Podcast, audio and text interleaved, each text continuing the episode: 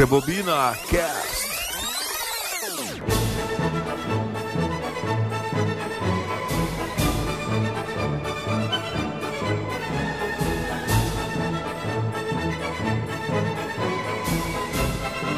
Tá certo, pessoal. Rebobina Cast no ar, edição número 4 do nosso podcast sobre cinema.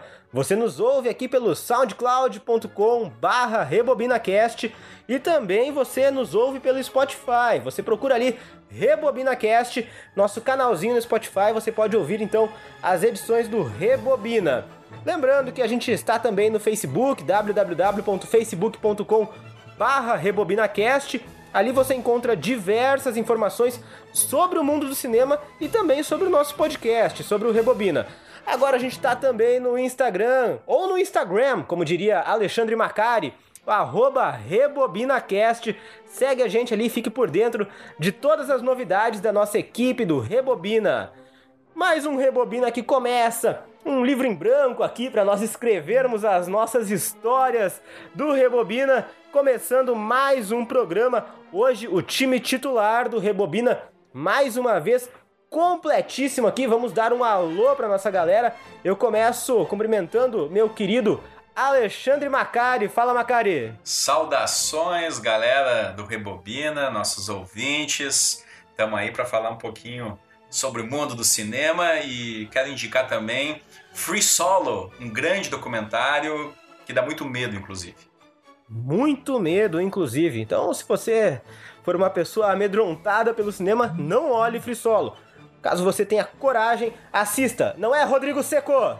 E aí, cara, seguinte, cara, vamos lá, vamos para mais um podcast, tá bem legal, tô curtindo muito.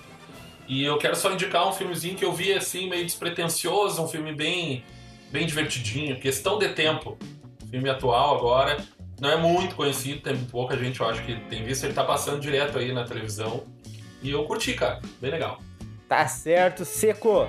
A gente tem aqui também ele, essa figura ilustre do Rebobina. Eu sei que eu não deveria tomar partido, mas eu já afirmo que é o meu personagem favorito. Spike Lee, fala Spike!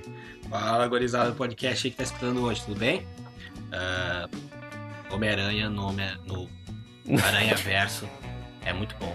Homem-Aranha no Homem Verso, o Spike quase lançou aqui. Então tá, Spike, tudo certo.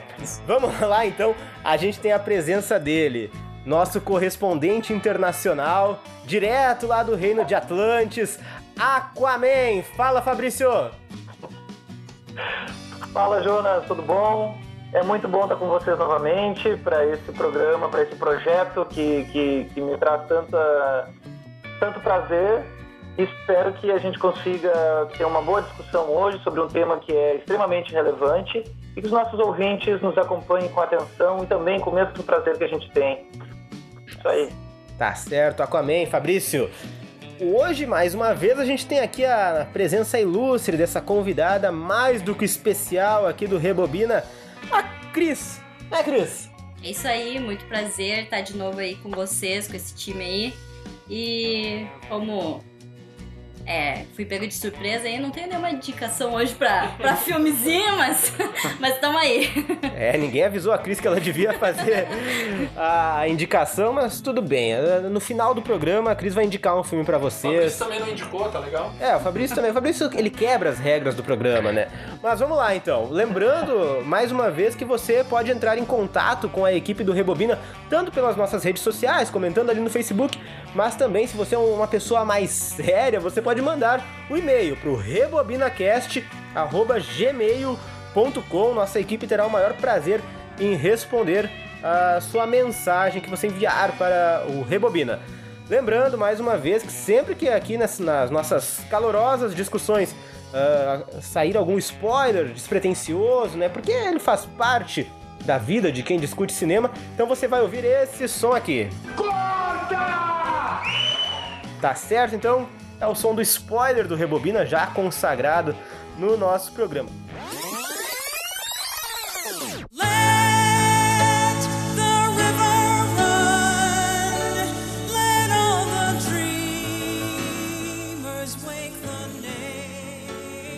O assunto de hoje do Rebobina, edição número 4, são as diretoras de cinema, mulheres diretoras, o papel da mulher no cinema atuando nessa função de direção. Eu já. Eu, eu não sei se eu indico alguém para começar a falar sobre esse assunto, falar sobre a representatividade, sobre que, uh, o peso que tem uma mulher dirigir um filme, se isso uh, hoje, isso é. tem o valor que merece, se as premiações elas dão o valor que as mulheres merecem no cinema. Uh, o número de filmes dirigidos por homens com certeza é muito maior do que de mulheres. Como que as mulheres estão ocupando esse espaço, já ocupam há bastante tempo. Então eu, eu começo chamando nosso especialista primeiro, né? Porque Alexandre Macari, ele que é um cinéfilo, estudioso do mundo do cinema, pode dar o panorama uh, dessa questão das mulheres no cinema, Macari. Bom, sem dúvida que é, o que era antigamente o cinema, hoje nós temos muito mais mulheres atuando em papéis é, de direção e produção. É, o que é também um mérito dessa, dessa luta, que é uma luta que vai transformando a sociedade cada vez mais e penso de forma positiva. É, evidentemente que é, o número de mulheres em premiações, como o, o, nosso Jonas Brother indicou aqui, ainda é muito aquém daquele que desejam-se, talvez, a própria categoria de diretoras. É, Acho que se a gente for pegar a principal premiação do cinema, por mais polêmica que seja, é, são muito poucas as mulheres que foram indicadas a prêmio de direção, por exemplo. É, calculo que sejam quatro ou cinco na história, sendo que só uma ganhou. Então, é, de fato, é, parece que falta um certo reconhecimento por trabalhos de qualidade, é, porque também isso tem que ser avaliado. Né? É, em se tratando de Oscar, tem a representatividade hoje? Tem, mas a gente também tem que ver ah, a qualidade do produto que está sendo entregue. Então, não basta apenas dar um prêmio para uma mulher, para um transgênero, para um negro, para, quem, para um branco, quem quer que seja, se o trabalho não tem qualidade. Então, é, sabemos que em se tratando de premiações, há muito marketing e propaganda que, que levam as pessoas a votar em determinado candidato e tal. Mas, enfim, eu acredito que é, é, é gradual e cada vez mais é, destacado o papel da mulher é, no cinema, mas não apenas no cinema, no papel da direção, que é esse espaço que eu, pelo menos, julgo muito de destaque autoral. Então, é, alguns tipos de filmes dirigidos por mulheres é perceptível a, o toque e a visão diferenciada em relação a um filme dirigido por homem. Uma mesma temática, inclusive, né? Então, não vou falar de nenhuma diretora ainda, para deixar o pessoal aqui também dar a sua opinião sobre esse assunto, né? Mas eu creio que, observando a história do cinema, é, é, é, é perceptível o avanço é, da inserção da mulher na direção. Tá certo, Alexandre. Eu acredito que seja, então, importantíssimo que a gente já passe a bola diretamente para a Cris, para ela como mulher ver o panorama dela, como é que ela enxerga essa situação. Lembrando que no programa de hoje nós discutiremos uh, mais pra frente os filmes também que foram dirigidos por mulheres, filmes que você nem sabe que foram uh, as mulheres que dirigiram. Então agora eu já passo a bola para Cris para comentar um pouco esse assunto da representatividade, papel da mulher como diretora no cinema. Bom, então é, eu queria começar falando justamente sobre essa questão de do espaço conquistado pelas mulheres, né? Que essa, essa discussão que o Macari ele levantou sobre a qualidade dos filmes é muito importante, mas também é importante lembrar, né, quantas estão ali. Então, é muito difícil também tu colocar ali a qualidade, né, acima da representatividade, porque quantos homens estão ali é muito mais fácil tu comparar isso do que quantas mulheres. Então, o peso de uma mulher ganhar ou até mesmo ser indicada, né? Porque foram cinco até o momento. É, é realmente muito importante nessa representação para esse grupo, né? Para as mulheres. Então, acredito que, que esse espaço, assim, sendo conquistado é muito importante. E principalmente, né? Falar sobre essa conquista. Porque muitas vezes é tratado como uma caridade. Ó, estamos aqui dando esse espaço para vocês, uh, como somos bonzinhos, e foi um espaço conquistado com muita luta. É resultado de, de uma sociedade entrando nessa luta. Então também é importante falar sobre o poder dessas mulheres que chegaram até ali. Que elas não chegaram com o apoio, elas chegaram com a luta. Então, é, eu acho que, é, que, são questões assim relevantes. Tá certo, Cris. Uh, já aciono direto do, do fundo do mar, né? Saber como é que essa questão é debatida no oceano. Fabrício. Under the sea. Under the sea. Darling, it's better down there, it's better. Sim, Jonas, é, eu concordo com os colegas, é uma, é uma longa luta né, para inclusão de, de diferentes é, categorias ou diferentes é, pessoas que, que, que, historicamente não tiveram as mesmas oportunidades de mostrar o seu talento e que agora, é, aos poucos ainda, de maneira tímida talvez, é, estão conseguindo isso, né? Claro que alguns vão dizer sim, mas é, já, já houve mulheres diretoras desde lá do, do, do, talvez quase do início do cinema, nas primeiras décadas do século XX, né? Assim como se, se fala também em literatura, que houve a temática gay, por exemplo, né? Dando um exemplo aleatório aqui, mas sempre são exceções, né? Foram exceções que, que, que, que conseguiram se manifestar. Agora é, é, um é, uma, é um problema, são, são problemas que estão aos poucos é, diminuindo, eu acredito. Né? E com isso é, a gente tá, tem, tem essa a oportunidade de, de, de assistir a filmes e, e nas outras artes, de, de, entrar em contato com, com o resultado artístico das, de, de outras expressões artísticas, de, de sensibilidades né, que antes a gente não, não tinha. E até nisso eu entro, no, eu, eu quero também é, tocar num, num, ponto que o Alexandre falou, que é o da, se, e já colocar, né, falando sobre essa questão da sensibilidade, se existe, né, será que é uma questão para nós refletirmos e para os nossos ouvintes, existe alguma diferença de fato entre, um, entre como, como, determinar, se eu não souber quem é o diretor, eu consigo determinar se o diretor é uma mulher ou um homem, né? Ou quando eu, eu me deparo com uma pintura, ou quando eu leio uma, um romance ou um poema, eu, eu saberia dizer por questões, por que tipo de, pela temática, ou pelo estilo, pelo, pela voz, como que eu saberia dizer se é uma mulher ou um homem, ou se é um, um, um negro ou um branco ou, ou um, um, indígena, né? Então, assim, são questões que a gente, que, que eu acho que está no, no, no, centro dessa, dessa temática que, que merece uma reflexão.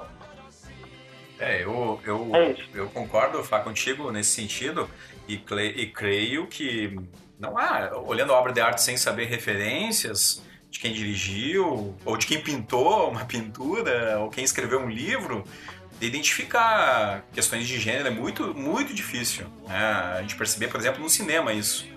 É, tanto que filmes de guerra, alguns foram dirigidos por mulheres e né, com muita testosterona, porque são filmes extremamente violentos e né, se a gente colocasse que fossem filmes dirigidos pelo Spielberg, por exemplo, né, passaria tranquilo. Agora, claro que tem o outro lado, né? É, a obra de arte, como você tem contato com ela? Apenas pela, pela fruição, olhar o filme e não se interessar por quem dirigiu, ou por quem pintou, ou por, né? o que não é meu caso, é, e eu acho que não é o caso de muitos aqui, que cinéfilos, né?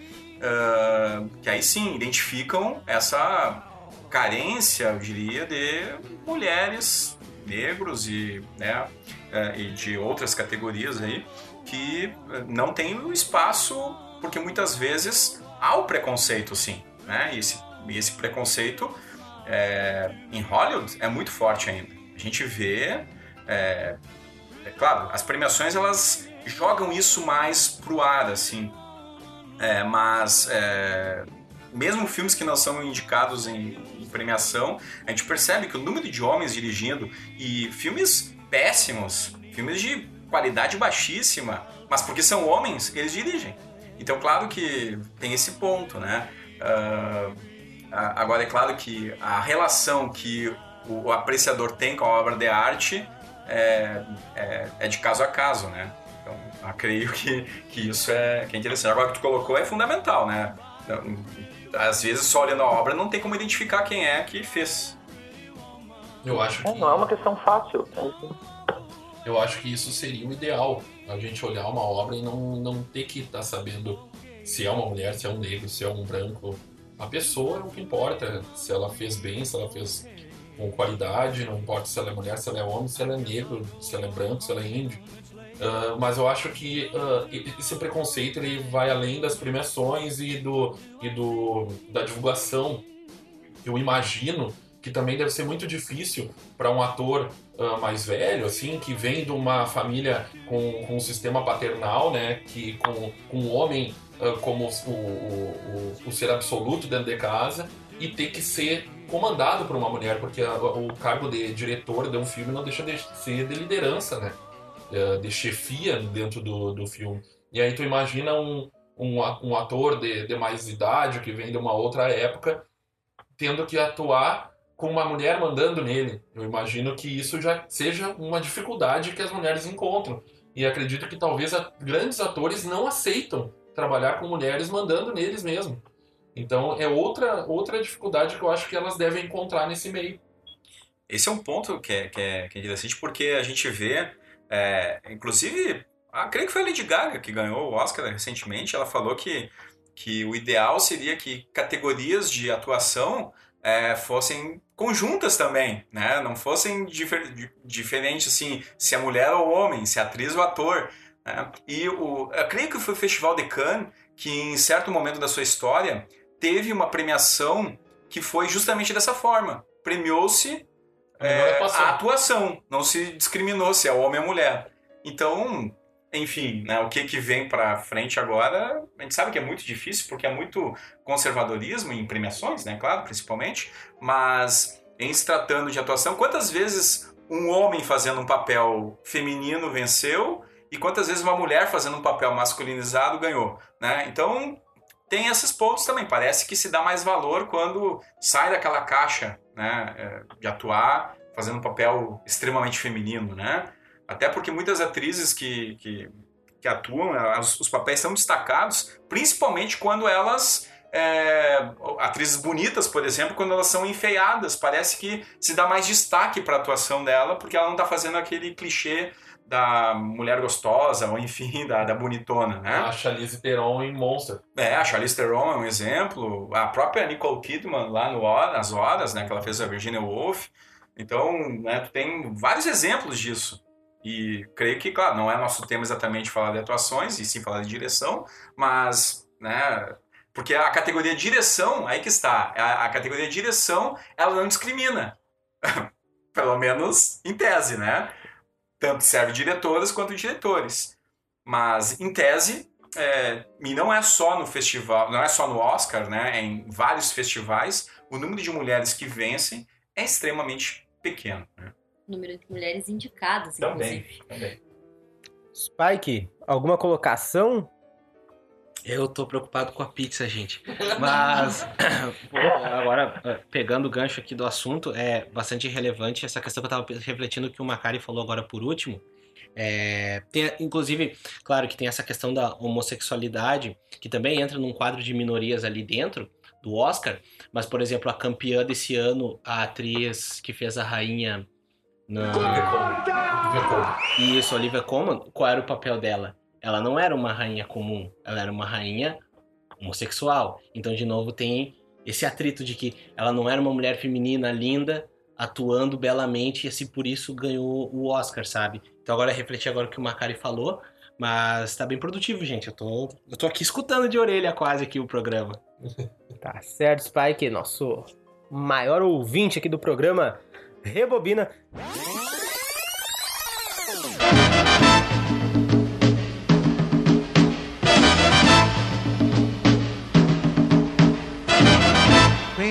Rocks out here on the chain gang. Breaking rocks and serving my time. Breaking rocks out here on the chain gang. Cause they done convicted me of crime. A gente vamos agora comentar alguns filmes. Claro, essa, questão ela pode permear todo o programa, a gente pode sempre voltar a, a essa questão da, do- da, da representatividade, de como. do papel que se dá à mulher na direção do cinema. Mas acho importante que a gente traga algumas obras, então, que foram feitas, dirigidas por mulheres, obras que muita gente não tem a menor ideia de que foram mulheres, porque parece que é lugar comum mesmo pensar que o, o diretor, no termo sempre do masculino, o diretor do filme é um homem, mas muitos filmes ah, não foram dirigidos por homens, muitos filmes que você, ouvinte do Rebobina, assistiu, gostou, não faz a menor ideia que, ah, que- que é um filme dirigido por mulher. Ah, a gente vai trazer alguns filmes aqui na roda, eu, eu vou convidar a Cris primeiro para trazer algum filme que chame a atenção dela, alguma diretora que ela queira trazer algum comentário, e a partir daí, então, a gente toca o Rebobina, já chamamos aquela nossa tradicional transição que o meu editor querido sabe colocar como ninguém. Vai lá, Cris, pode começar então. É, bom, eu queria começar com um filme aí puxando um ganchinho, que é Guerra ao Terror, da diretora Catherine Bigelow, que é para destacar justamente o fato dela ter sido a única, a primeira e única mulher a, a ganhar a premiação, ganhar o Oscar como melhor diretora. E eu acho que, além disso, esse filme vai trazer uma outra temática muito importante aqui do nosso programa, que é para destacar sobre o assunto que as diretoras estão tratando. Porque eu, como mulher, considero que trazer questões que problematizem gênero, que falem sobre o papel feminino na sociedade, são de extrema importância, mas a gente tem que tomar o cuidado de não deslocar as mulheres para falar somente sobre isso.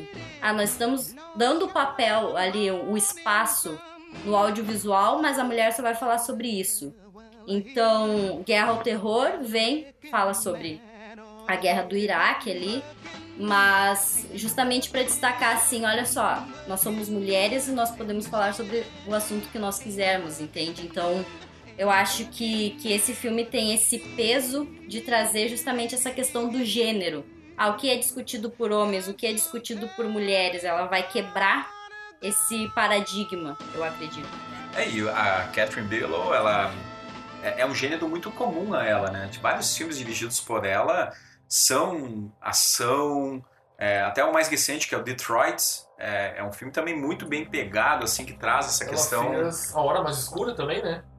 A hora mais Que escura é sobre, o, é, é isso, sobre, o, é isso. sobre a tortura. Isso. no- no- não, mas é sobre a tortura, né? É, não, sim, mas o filme inteiro é quase. É um filme que justifica a tortura. Isso, isso então, mas é sobre a, a a caça ao Osama Bin Laden, Isso. né?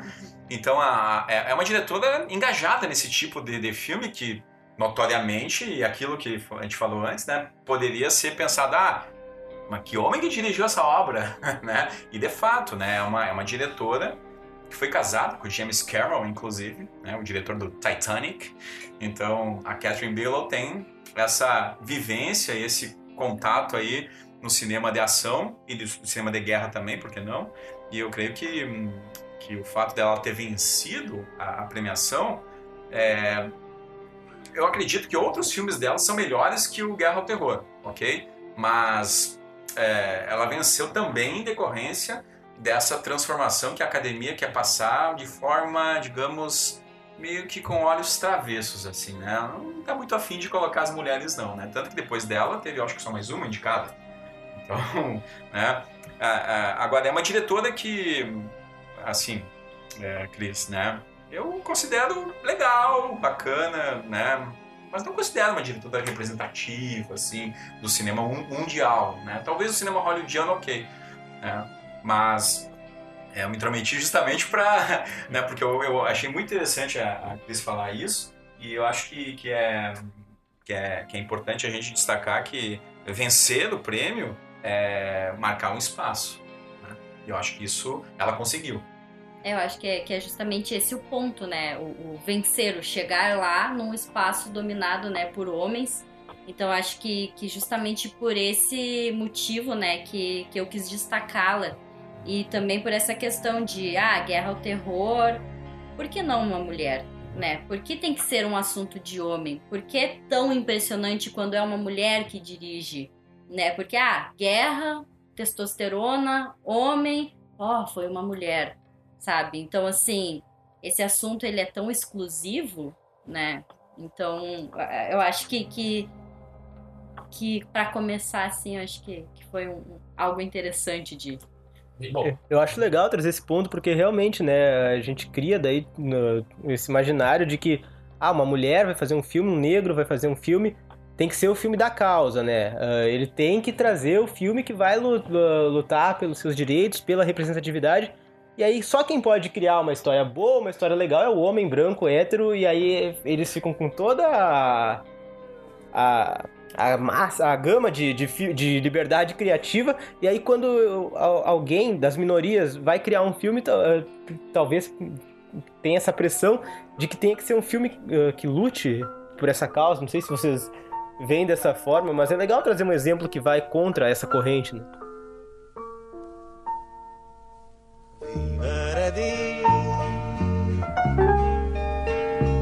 malinconia.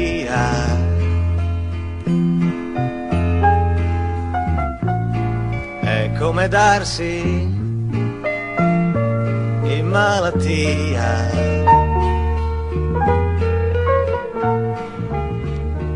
43 via Chiatamone. A, a diretora Lina qualcuno é, que dirigiu Pasqualino Sette Beleze, de 1985, é a primeira diretora indicada ao Oscar. Em 70, 1975. A premiação ela existe desde 1927. já tinha 50 anos de premiação. Então já tinha passado quase 50 anos e ela foi a primeira diretora. E o legal é que ela é diretora e ela é italiana, né? Então, e ela faz um filme também que trata a história de um desertor italiano que é capturado por soldados alemães e tal. E aí a historinha trata um pouquinho disso. E a, a, a Lina Wertmüller ela se tornou uma dessas. Ela é viva ainda, tem quase 100 anos, tem 90 e poucos anos, e é uma diretora representativa nesse sentido, né, da- das premiações, mas também no cinema italiano. E que é de excelente qualidade, tem outras diretoras, a Liliana Cavani é uma outra. Até eu vi esses tempos atrás O Porteiro da Noite, de 1974, que é um filme emblemático, assim, emblemático. E já fica uma sugestão de filme aí de uma diretora, a Liliana Cavani, O Porteiro da Noite, que é.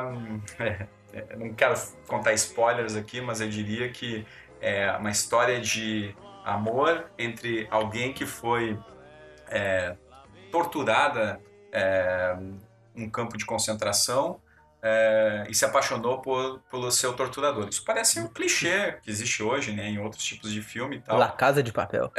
La Casa de Papel, né? Mas é, a Liliana Cavani já tratava desse assunto em 74. Então, né, é, é um exemplo aí também de, de tema corajoso que a diretora assume e faz de forma magnífica. Tá certo.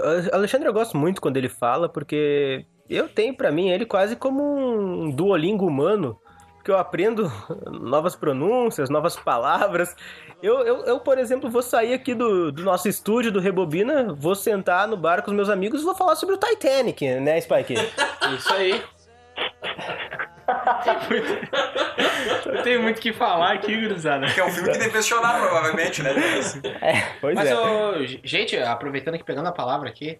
Eu já ia passar pra ti, Spike, porque o próximo filme eu quero que tu coloque na roda aí. Ah, bom, mas eu queria então puxar que se a gente tem problemas aí, a gente tá discutindo e refletindo sobre o Oscar, eu queria puxar um pouco pra nossa terra aqui, Tupiniquim, que eu acho que é bastante relevante e que eu acho que tem bastante mulheres ah, mostrando trabalho e mostrando competência e, e filmes extraordinários que podemos pegar aqui do 2015.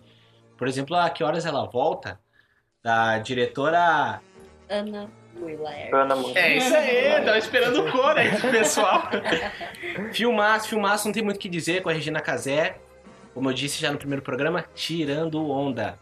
E eu queria botar aqui na roda, aqui, aproveitando essa questão do piniquim, como é que é, como é que as mulheres são retratadas aqui no sentido desse cenário de diretoras, que eu acho que é bastante representativo pra nós, né? E que sim, tem cinema bom do Brasil, sim, gente. É, eu só quero aproveitar a deixa do nosso grande Spike, que a minha diretora nacional favorita, a diretora brasileira, né? Favorita, é a Lúcia Murat. E pela forma como ela trabalha as questões, principalmente de memória, da época da ditadura, e creio que é uma diretora representativa do nosso cinema. E o que bom te ver viva que alia ficção e documentário. É, é um filme genial. Filme de 1989. E tem filmes também que trabalham a questão da ditadura, que é o Quase Dois Irmãos, que aí tem uma outra pegada, que é um filme de 2004. Mas a, a Lúcia Murat, para mim, é, gosto muito da Ana Muraer também, no Que Horas Ela Volta. Eu fiquei impressionado com a atuação da, da Regina Casé. Eu tinha visto a Regina Casé é, ainda aquele programa que dava aos domingos na Rede Globo, né, que eu não lembro nem o nome. Esquenta.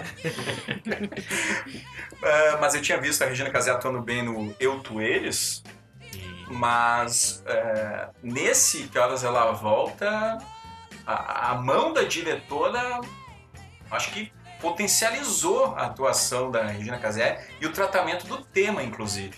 Né?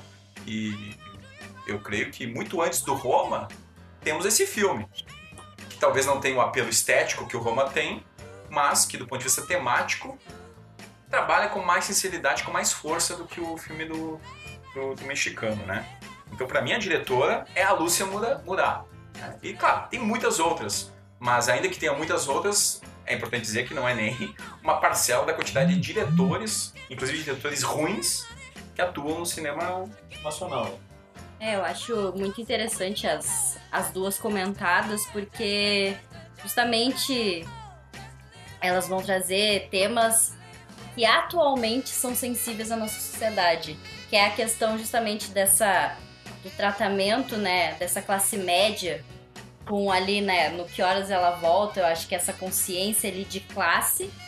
E nos filmes, enfim, sobre memória, né, da Lúcia Murat, justamente essa questão que acho que é uma lacuna, né, uma, uma, uma falta é, de tocar na questão da ditadura brasileira.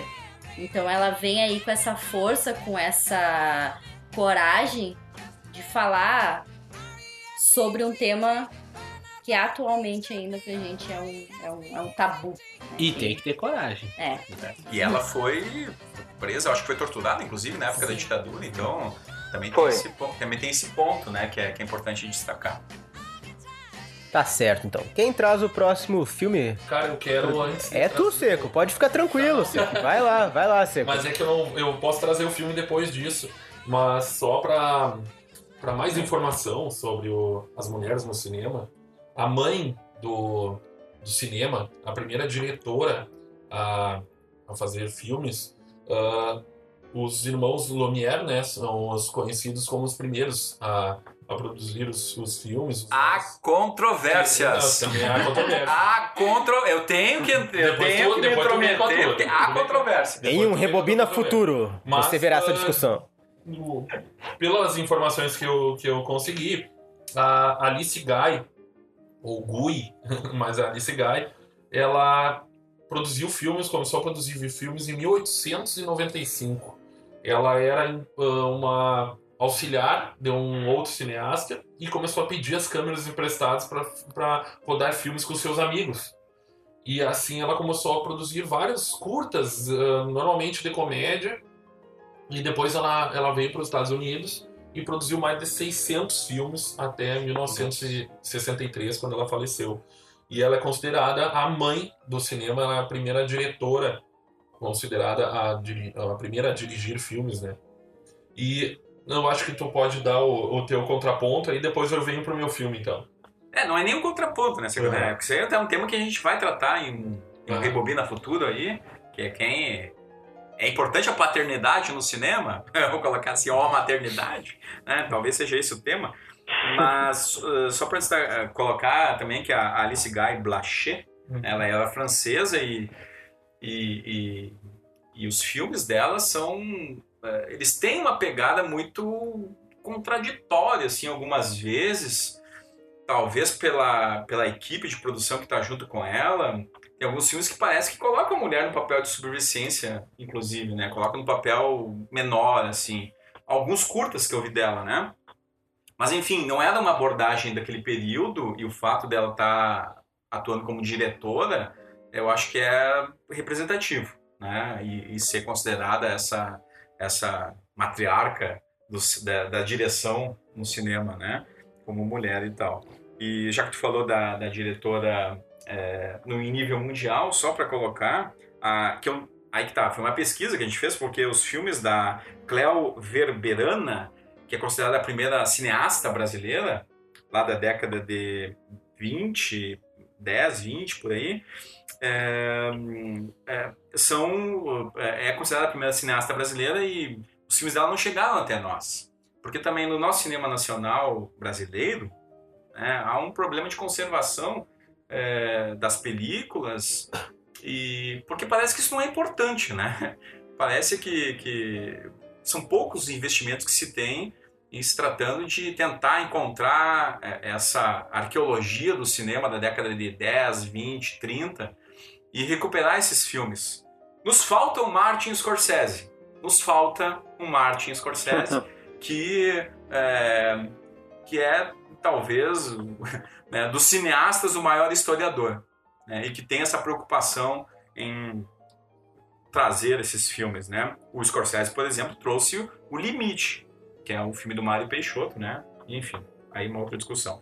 Mas então, só para contribuir também com essa grande lembrança do Rodrigo, né? Alice Guy, Lachê. Mas tentem encontrar os filmes delas no YouTube, porque tem os curtas e alguns deles, não sei, me pareceram assim, né? Com o olhar de quem viu curtas lá da época do Lumière, da época do Méliès, da época do Thomas Edison, desses caras todos aí, do Ellen Porter.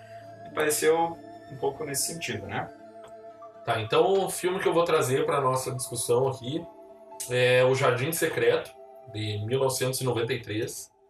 Uh, em podcasts passados eu falei que o Fantástico a Fábrica de Chocolate estava entre os meus filmes favoritos e esse aqui é outro que está na minha infância também, bem marcado. E eu acho que quem viveu nos anos 90 e viu esse filme aí não tinha como não, tá, não ficar bem marcado. Não querer ter aquele jardim no fundo do pátio, eu que encontrar um jardim como aquele, né? Mas então, a direção é de Agnieszka Holland, ela fez outro filme que ela foi de outros filmes, óbvio. O, o de maior destaque é Filhos da Guerra, que ela foi indicada a melhor roteiro. E a produção executiva desse filme é do Coppola. Uma breve sinopse do filme, para quem não viu, é sobre uma órfã que é enviada para viver no sítio, na mansão do seu tio. E ela e lá essa mansão ela é cheia de mistérios. Ela encontra um primo que estava preso num quarto há muito tempo, nunca tinha saído de dentro do quarto, tinha uma doença, e ela encontra um jardim abandonado. E o que eu acho fascinante, assim, eu, eu, vou dizer para vocês que eu tenho uma dificuldade de analisar uma, uma direção, mas eu vou, vou dizer o que, que eu penso sobre o filme, que obviamente é, o, é, o, é a mão da diretora. Né? O que eu acho impressionante nesse filme é que ela alia a, a redenção dos personagens que estão. É a menina que é uma órfã, o menino que tem uma doença. O outro personagem do outro menino ele não tem amigos e os únicos amigos dele são os animais. E ela alia a redenção dessas crianças de volta à vida, de volta à felicidade, com a, a, o resgate do, do jardim, que ele é encontrado totalmente abandonado, com cores totalmente cinza, tudo morto. E aí o filme, automaticamente no início, que está numa melancolia, numa tristeza, ele vai ganhando um ar de, de, felicidade e ao mesmo tempo que as crianças vão mudando, vão, vão ficando felizes por estar, estar junto, estão voltando à vida, voltando a viver, uma ajudando a outra, o jardim também vai florindo, vai voltando à vida. E essa, para mim, é, é, o, é o principal característica do filme, assim, que deixa fascinante, assim. Tu vê... E aquele jardim, cara, é só um jardim, mas todo mundo queria ter um jardim que nem aquele e é só flores e, e não tem nada demais, né? E tu imagina aquilo, aquela e outra, a forma como ela constrói os três personagens que são normalmente filme infantil, tu bota personagens carismáticos. Se tu for ver, talvez o menino que que é o que vive lá na fazenda, que que convive com os animais, ele sim é meio carismático. Mas os dois principais, que é a menina e o menino que tá doente, o primo, cara, eles não são carismáticos. Ela, ela é chata, ela é, ela, ela é um meio confronta todo mundo. O menino, ele é um mimado, ele é insuportável no início, e mas te, te prende e tu quer que eles melhorem. E tu vê que o filme leva, faz com que a gente, junto com eles, veja o, a redenção e a, e a volta à vida, né? Isso que eu achei muito bom nesse filme. Então, pra mim, provavelmente isso tudo é a mão da diretora, né? Essa forma com que ela criou os personagens e, o, e, o, e como ela fez ele se relacionar com o Jardim, que se torna. O Jardim é quase um protagonista no filme, né? Então, não sei o que, que vocês acham, não sei se todos assistiram. Menor ideia desse filme. Meu Deus, cara. Olhava uma convulsão. Aquele silêncio. Não viu também, Spike? Não, eu notei o teu amor pelo filme. Ah, Isso mas eu vamos olhar Isso eu vi. hoje. É muito bom. Foi que eu vi. Vamos ver, Macar, tem que me salvar, né, Macar? Eu olhei quando eu era criança, eu nem lembro do filme, né, Rodrigo? É, eu acho que o Fabrício até assistiu esse Mas o filme não era década de 90, Seco? Como é que uma cara era criança nessa época? Eu era criança. Ah, Desde quando? Eu, eu era criança. Não, só, só, Vai, Aqua. é só, um- só uma informação. Inclu- Esse filme, não sei se o, se o Rodrigo tá lembrado, ele é baseado, ele é uma adaptação de um romance Sim, que é escrito por uma mulher também. Ah, sim. Mas olha aí, rapaz. É, sobre o Jardim Secreto, interessante comentar que na minha infância eu tive que fazer um resumo sobre o livro, mas o filme realmente eu não tinha esse conhecimento, inclusive não assisti. É que eu perdoo vocês, que vocês são da geração 2000. Eu já sou da geração 90, então eu vou ter vários filmes que eu vou trazer dos- da década de 90, assim, que, que, que me marcaram E tem, bastante. tem mais gente que tá querendo se incluir na geração Que 90, é da assisti, geração Rodrigo. 70, né, por aí. 60 talvez. Não, é, talvez. Que não sou eu, né? Talvez seja o nosso. Aquaman que, que por, por viver na água não revela a idade, né? Mas Isso vai ter que virar um podcast, esse duelo de gerações aí. é, esse duelo de gerações é importante, né? Eu acho que vou ter que me ali- acabar me aliando com o Aquaman. Não sei, né? Talvez. Porque é difícil, né? Alguém Inclusive, eu quero, eu, eu quero declarar que eu assisti ao Jardim Secreto, pra não deixar nosso amigo Rodrigo sozinho aí, viu? Olha aí, viu? Ah, Tá. que bom, que bom, não tô tão sozinho assim. E É, foi na infância? Ah, eu não posso revelar a idade. Tá certo, o jardim é tão secreto que ninguém viu, então. tá bem secreto o jardim. Vamos seguir aqui o Rebobina. Eu acho que o apresentador, o âncora, né? Figura. Figura principal, posso dizer, desse programa, né? Olha, se tu tá se É, autotitulando. atual. É a figura mais substituível do É, mais substituível, né? Qualquer um pode vir aqui fazer esse papel. Mas eu acredito que eu também tenho o direito de trazer o, o, o meu filme na Spike. Isso. Então eu vou trazer. Vou trazer, eu só preciso achar o nome da diretora aqui. Achei. Achei. Estamos falando aqui de, de mulheres diretoras de cinema. Eu acho que eu também tenho o direito de trazer o filme que uma mulher dirigiu e que me marcou. Eu- como eu tenho Então eu vou. Olha, olha a perdição aqui, né? O cara é totalmente perdido no- na lista, mas vamos lá. Porque a gente vê, a gente tem aqui o Macari, que é um cara que é, é cinéfilo, estudioso de cinema, como eu gosto de ressaltar aqui. E eu e o Spike, nós somos de talvez uma, uma categoria um pouco isolada aqui, né, Spike? Porque a gente, tá- eu, eu acredito que eu e tu, Spike, nós estamos mais, mais próximos do, da, daquele gosto popular, do gosto que todo mundo assistiu, aquele filme que, que entrou, que entrou né, na- no coração das pessoas, do- do- dos meros mortais, como, como eu e você, Spike.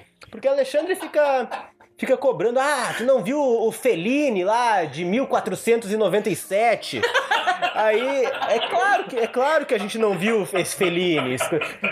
Mas assim, tá disponível pra vocês assistirem. Tá, tá ali. A gente, não, a gente não viu ainda. Não sabe? Ah, bom, a missão, bom. a missão foi dada, a missão será cumprida quando não sabemos. Mas vamos lá. Eu vou trazer aqui o filme da, da Penelope Furious. Falei certo, Macari? Não tenho a menor ideia. Tá bom, então. o filme, o filme de 1994, inclusive o ano que eu nasci, porque eu não tenho problema algum em revelar minha idade. 1994, um filme que, claro, eu não olhei quando eu nasci esse filme. É, eu não, eu não olhei quando eu nasci o filme, né? O filme eu olhei mais pra frente, mas o filme se chama Os Batutinhas. Filmaça, hein? Filmaça. Eu mato. Eu confesso que eu não olhei esse, é, esse filme. Mas cadê meu É, isso eu cinéfilo? vou ficar Eu devendo também, também. confesso que não, não É, assisti. então, Como assim? então veja, Não, veja, veja que o que tu destacas como popular, talvez não, se- talvez não seja tão popular assim. Mas, Macari, é só tu olhar. era- na época era só tu olhar um mês de sessão da tarde, que num, num dia dá. Não tinha como não, sempre dava. Uma Mas- vez por mês dava na sessão da tarde. o meu dia tem 12 horas. Não, o teu tem 64. Naquela época talvez tinha 12, mas hoje tem 64. Eu acho melhor, então, nem. Não, não, tem comentário. Não, eu vou, é óbvio que comentarei. Mas eu acho melhor não dissecar a história, porque eu prefiro que meus colegas assistam antes ao filme Os batutinhas. Os Batutinhas. E sugiro que assistamos todos juntos Os Batutinhas. Porque é um grande filme do cinema. E eu me lembrei dos Batutinhas vendo o Fabrício ali dentro do aquário. Porque tem uma cena clássica dos Batutinhas em que o Alfafa, personagem principal, Alfafa, que. Só passando aqui rapidinho a sinopse dos Batutinhas, o que eu me lembro, né, da cabeça, é um grupo de meninos, ele- eles odeiam as meninas, mas o Alfafa tem um coração muito grande, ele se apaixona por uma menininha, são crianças, né? E, e ele acaba sendo. Os coleguinhas do Alfafa não gostam muito dele porque ele acaba tendo essa aproximação com o público feminino. O coração dele bate mais forte. Mais ou menos por aí, né, Spike? É, É, mas o que, o que é bastante engraçado, assim, e bem legal no filme, é que são crianças, claro, né? Então é uma rivalidade entre sexos. Mas tem uma menina no grupo e a mãe dela é Whoop Goldman, cara. E faz um baita papel no filme. E é bem engraçado, cara. Então, realmente, esse filme é relevante pra época. Tocou nossos corações. Tocou, Spike. Eles comem picles, inclusive, no filme. Pickles, e a né? piada do Pickles é justamente com a menina do grupo. E é muito é bom. muito bom, cara. é muito bom. eu bom. sugiro que assistam. Mas por que que eu lembrei? Porque tem uma cena clássica e eu sugiro até que a trilha sonora agora seja o Alfafa cantando, porque o Alfafa na versão dublada, obviamente, porque nós nós olhamos a versão dublada na sessão da tarde e me lembrou o Fabrício me lembrou muito o Alfafa, porque o Fabrício ali dentro do, do aquário a, a cena clássica, toca o spoiler aí, porque o Alfafa ele é boicotado no fim do filme por um coleguinha muito maldoso. O Alfafa vai fazer uma declaração de amor em cima do palco, com todo mundo assistindo, e coloca um sabão na água do Alfafa. Lembra, Spike? Ele começa a rotar bolhas de sabão, as mesmas bolhas que saem da boca do Fabrício agora, cada vez que ele fala. Então, por isso, o filme que eu trago aqui é Os Batutinhas. Alguém quer fazer algum comentário sobre esse filme dirigido por uma mulher? Mais uma vez eu cito o nome dela aqui, Penelope Furious. Se eu tivesse que pedir aos céus pra o meu sonho se realizar, eu tenho que tirar esse Eu fiquei muito impressionado com a riqueza de detalhes que, né, tanto o Jonas quanto o Spike trouxeram aqui, porque, pô, primeiro que a Whoop Goldberg, né, ela é, assim, meio que uma entidade também, assim como é o Aquaman, né? Então, acho que é uma grande indicação, é uma grande indicação, mas ahn, eu fiquei, assim, meio que intrigado, né? Uma mulher dirigiu um filme que é um filme infantil. Infantil. É um filme infantil. Pois é. ah, tu sentiu a sensibilidade feminina nesse filme, Jonas? Olha. Quando eu era criança, cara, eu não sei nem o que eu sentia, velho. É outra época, né? Eu, o, que me, o que me lembro, o que vem na minha cabeça é o cabelinho espetado do alfafa, né? Só uma, uma pontinha pra cima. São esses os, os pequenos sentimentos que os batutinhas me trazem.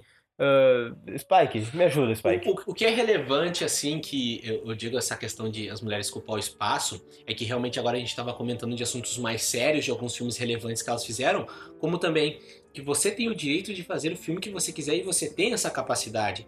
E vocês queiram ou não, ao meu ver, e que as pessoas aí acreditam que o pessoal dos anos 90 que tá escutando vai, vai concordar, é que foi um blockbuster.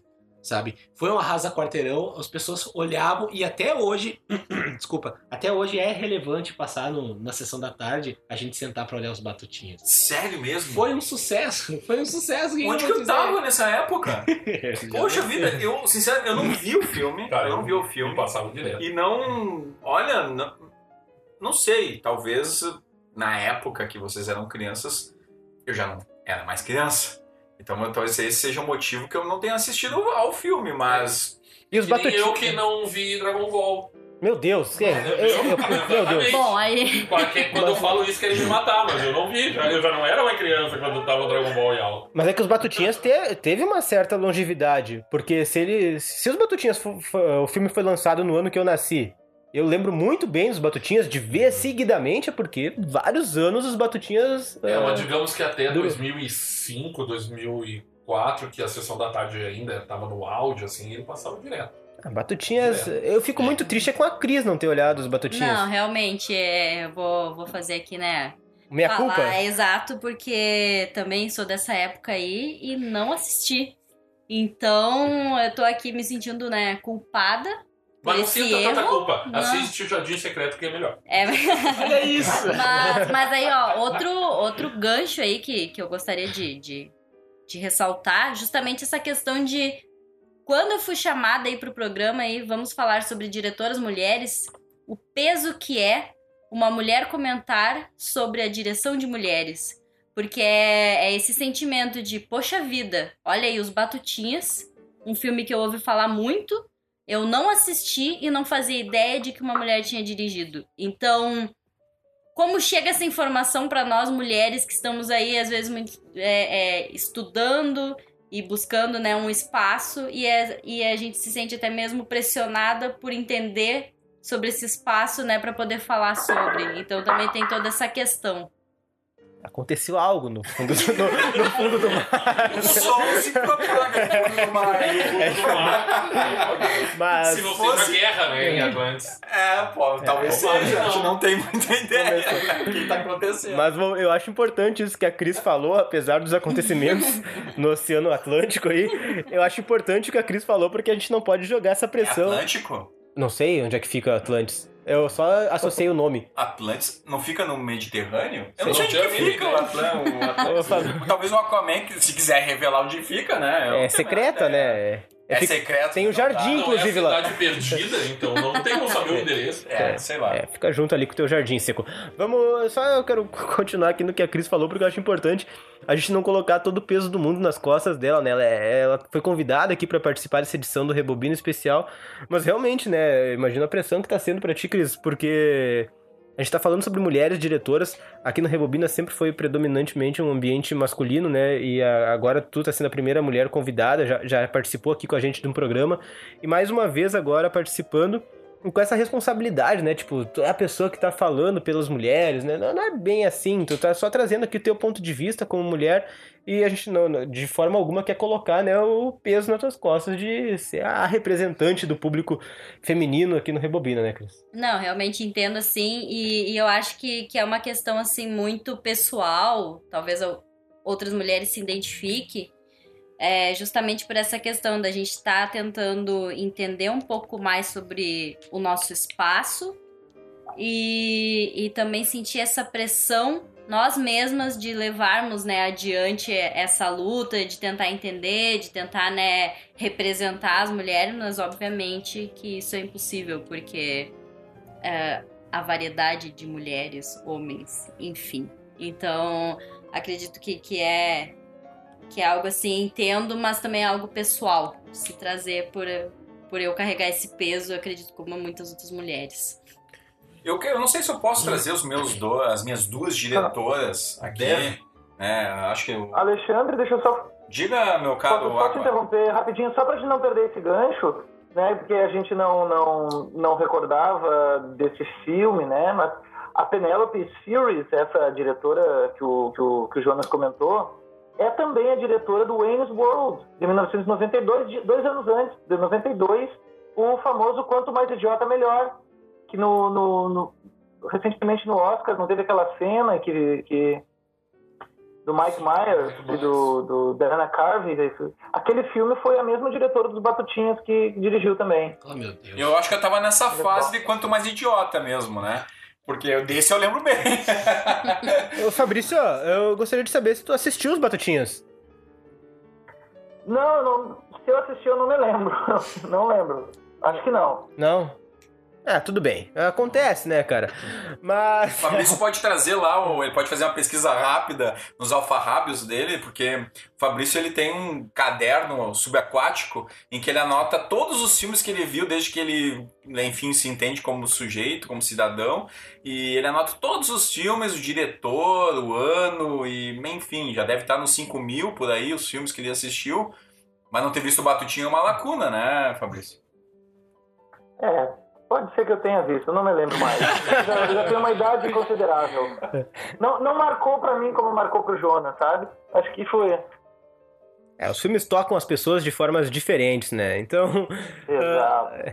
Eu- Bom, eu quero trazer então, Jonas, as minhas duas diretoras. Porque eu. Pode. É, eu, tu me permite? Eu, Ter toda a permissão, É, Alexandre. aqui a gente Vai tá no lá. mundo aquático, né? Fala do Aquaman, fala do âncora, né? Daqui a pouco a gente vai estar, enfim, sei lá onde. Piada boa. do Ó, mesmo com essa piada sem graça, as- eu, eu, fu- eu fui trazer, assim, diretoras e pesquisei um pouquinho sobre elas, porque imaginei que algumas fossem citadas. Até A Sofia Coppola não foi citada ainda, mas, Logo é, será. mas não é essa que eu vou falar. Eu, eu pensei em duas diretoras alemãs que são, é, digamos, opostos, assim, no sentido dos temas que elas trabalham, mas que são relevantes do ponto de vista é, da cinematografia. E eu vou trazer primeiro a Margarete von Trotta, que é uma diretora berlinense, nasceu em 1942, ainda atua. Ela fez mais recentemente um, um filme biográfico sobre a Hannah Arendt e também dirigiu anteriormente o Rosa Luxemburgo. Então é uma diretora de biografias de mulheres, assim, temas femininos aí que vem talvez aquilo que, que a Cris destacou, né? Ah, que as mulheres não, né, não precisam tratar exatamente dos temas próprios das mulheres, mas enfim, é, talvez não tenha ninguém melhor do que tratar desses temas do que as mulheres mesmos, né? E aí a Margaret von Trotta é uma militante cinematográfica, uma militante, né, do ponto de vista de esquerda mesmo, que aborda esses, esses filmes e constrói ótimas cinebiografias. E a outra diretora que eu quero trazer é extremamente polêmica, creio. O meu amigo Aquaman Fabrício certamente viu, certamente tem uma visão sobre ela. Né? Não sei se os meus correligionários, os rebobiners aqui Rebobiners. assistiram, assistiram, mas é a Leni Riefenstahl. A Leni Riefenstahl é a diretora nazi, é, contratada pelo partido nazista. Enfim, o Hitler tinha uma admiração muito grande por ela. Ela fez uma série de filmes documentais. Ela também era atriz antes de ser diretora. E os dois filmes mais importantes e, e famosos que ela fez são documentários de propaganda nazista. Né? O Olímpia, que aborda é, exatamente a, a- as Olimpíadas de 1936 em Berlim, e o outro, que é o mais famoso que ela fez, é o Triunfo da Vontade, que trabalha com uma conferência do Partido Nazista em Nuremberg. São dois filmes, é, talvez do ponto de vista temático, horrendos, assim, pela, pela forma. Na época que foram feitos, foram filmes extremamente bem sucedidos. É, em todo caso, do ponto de vista estético, ela serviu de inspiração para diversos cineastas, entre eles o próprio Steven Spielberg, que né, usa vários tipos de, de elementos de grua, por exemplo, que a Leni Riefenstahl utilizou no Triunfo da Vontade e no próprio Olímpia. Então, a- aqui vai minha- as minhas dicas de diretoras, né, bastante controversas. Né? Uma mais por esse lado apelando para o nazismo, a Leni Riefenstahl, que né, faleceu com mais de 100 anos e nunca foi filiado ao partido nazista, né, pelos, pela documentação que se coloca aí. É, e a outra, a Margaret von Trotta, né, que traz essa pegada mais da esquerda. Né? Só um Então, pouquinho. Explica para os leigos o que que é elementos de grua. Bom, GRU, GRU é um movimento, né, a câmera está colocada num tipo de suporte em que o movimento é feito, digamos, mecânico, assim, né? não é o ser humano que está lá movimentando, a, é, o ser humano movimenta a câmera embaixo, mas a grua, né, ela, ela, enfim, ela possibilita que, por exemplo, a câmera faça um movimento é, tipo de elevador, tipo de elevador, né? E, e- e isso é, talvez possibilite assim uma, uma outra é, é vistoso do ponto de vista cinematográfico, né? E mesmo mostrando uma reunião horrenda no partido nazista com discursos inflamados do Hitler e dos seus correligionários, mas é, fica aí uma visão crítica em relação a essa diretora, aos temas que ela aborda, né? Porque, hum, é, veja, mesmo sendo, mesmo sendo mulher, ela atuou como a principal diretora do partido nazista, né? Então, não há uma questão de gênero aí colocada, né? É uma questão de qualidade. E o Goebbels, que era o diretor de propaganda nazista, não gostava muito dela, mas o Führer gostava. E aí passou, vários filmes foram feitos. Depois ela virou fotógrafa na África, né? Fazendo fotografias de ambientes africanos para mostrar que não tinha nada de racista, aquela coisa toda, né? Enfim, é, agora a Margaret von Trotter ela tem essa, essa outra visão, né? Essa outra perspectiva de trazer essas mulheres que foram significativas na luta e que uh, a Margaret von Trotter ressalta isso no filme, né? E aí passa a ser também significativa do ponto de vista da atuação cinematográfica. Eu acho que é interessante justamente essa essa visão aí que você traz, né? Que a gente estava até então falando sobre esse cuidado de não colocar as mulheres falando sobre temas femininos, mas não dá também para se excluir isso, né? Que é de extrema importância o, o, o lugar de fala. Então, né, quem melhor do que as mulheres para falar sobre mulheres? Então, obviamente que não dá para se focar nisso, mas há necessidade de que essas mulheres tragam para a sociedade essa visão, essa desconstrução, a polêmica, enfim. Então, Ah, Você realmente. tu chegou a ver os filmes dela, Cris? não, Já? confesso que não. Então vale a pena dar uma conferida nisso e também vale a pena dar uma olhada nos filmes da Lene Riefenstahl, né? Vocês já viram os filmes da Lene Riefenstahl? Spike, Spike, vamos deixar o Spike responder. Complicado. É, eu vi o filme do cara, aquele que tu falou antes, que tu citou o Bruno, meu malvado favorito. Achei a atuação dele bastante convincente. Aí eu gostei bastante, mas. da- da Mas o outra- Fabrício assistiu. Assisti, assisti. É, eu acho, Alexandre, que essa é uma discussão que pode ser, quem sabe, gerar um- uma outra edição do programa, né? Essa, esse debate entre ética e estética, que, que consiste em, em a gente discutir, né? Se, por exemplo, a, a, a Leni Riefenstahl, ela era, ela dominava a técnica do cinema, certo? Só que as produções entraram tristemente para a história como, como, como, como os adjetivos que tu, que tu usou aí, né? For- Foram como horríveis do ponto de vista ético, né? Por, por, ela buscava ângulos para exaltar a figura do jovem é, ariano, suado, né? Musculoso, mostrando assim, tentando tornar o, o ariano o, o modelo da, humano perfeito. Então é uma é uma é uma questão que eu, que eu imagino, que, que, eu, que eu acho que, que vale outros programas, sabe? A gente discutir essas questões. O, o, domínio técnico e a, a em- sendo empregado para filmes moralmente condenáveis. É, e- mas Já o Rosa Lu... Não, e só, só para comentar aí, o Rosa Luxemburgo é um, é um filme que, que eu diria que todos deveriam assistir, né? Conhecer. Ela, ela é uma, uma ativista pouco foi, foi uma ativista pouco conhecida, é até hoje. Não sei se, pelo menos no Brasil, quase não se fala. Se fala de, de homens ativistas de, de, de esquerda, mas não se fala da, muito da Rosa Luxemburgo. É, não, só para colocar também que é, ale- além da, da, da Margarete von Trotta, né, hoje nós temos a Ava DuVernay, que eu acho que o Spike, inclusive, deve ter visto filmes da Ava DuVernay, porque é uma Viu? diretora e negra, né? E, e Ah, da isso é um ponto, isso é um ponto essencial, assim, também para colocar, porque a gente está falando de mulheres e aí mulheres negras, né? Então já pega dois pontos aí que são bastante discriminados por parte da, da, da indústria cinematográfica, né? É, é bastante relevante também essa presença dela. Até teve uma presença, de novo, passa a palavra que passa se repetindo, relevante no Oscar com um, décimo, com um documentário, né? O 13 terceiro Distrito. Emenda. Desculpa, emenda. Isso, 13 terceiro Distrito é outro filme. Mas sim um Isso é documentário. uma ficção que você tá falando, né? Isso, isso. Mas eu tô falando do É o documentário. Distrito 9, né? Distrito 9. Mas. Trocou as bolas, Spike. É, tô um pouquinho alterado aqui. Mas aproveitando, pegando o gancho da Cris, que eu achei bastante relevante, que ela comentou que essa questão de que a mulher ela, ela eh, tem essa questão de conversar sobre os espaços, né?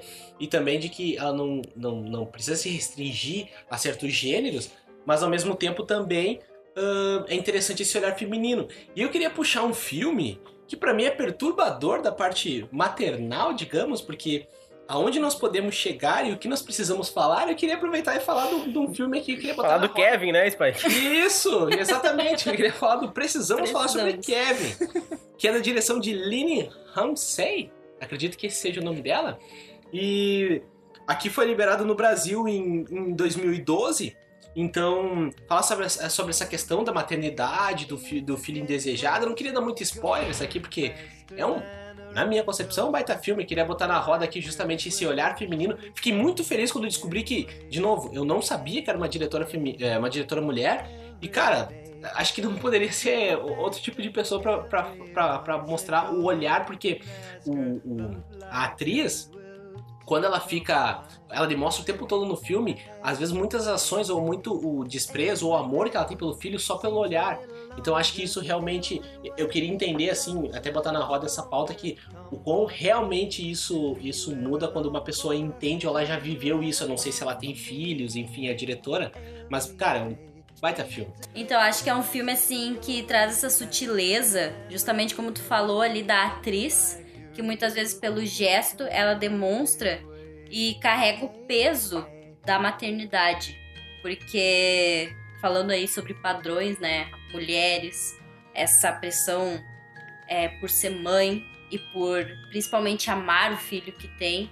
Então, tu trazer essa discussão assim que muitas vezes a mulher vai passar por essa esse período de olha só, eu, eu acho que eu odeio meu filho, eu não queria esse momento, não queria ser mãe e o julgamento, né? Como tratar isso? Então, assim, enfim, uma questão assim, acho que, que vai trazer um, um debate social, uma coisa assim que vai além, mas que é, é- eu, eu considero um filme muito bonito por, por destacar essa, essa questão. Eu acho que o filme ele também traz uma, um questionamento que a gente pode, se quiser, entrar numa discussão dessa, não nesse podcast, sobre o aborto. Porque ela não queria o filho. E aí tu traz a discussão de que será que os pais são responsáveis pelos atos dos filhos? Ah, será que a criação do, ah, do, do pai, da, da família, pode levar o resultado ao que o, ao que o filho faz depois? E será que o, o, o, um desejo de uma gravidez não poderia ser resolvido por um aborto para não causar problemas como esse? Isso aí a diretora traz e traz essa discussão e traz brilhantemente nesse filme, assim, essa, essa discussão. Né? Eu acho que Olha, o eu é isso. Mas assim, André, eu acho que o filme é um filmaço, né? Pra É. começar. A Tilda Swinton tá genial no no papel da mãe ali. Mas o filme, pô, o Guri tem um capeta.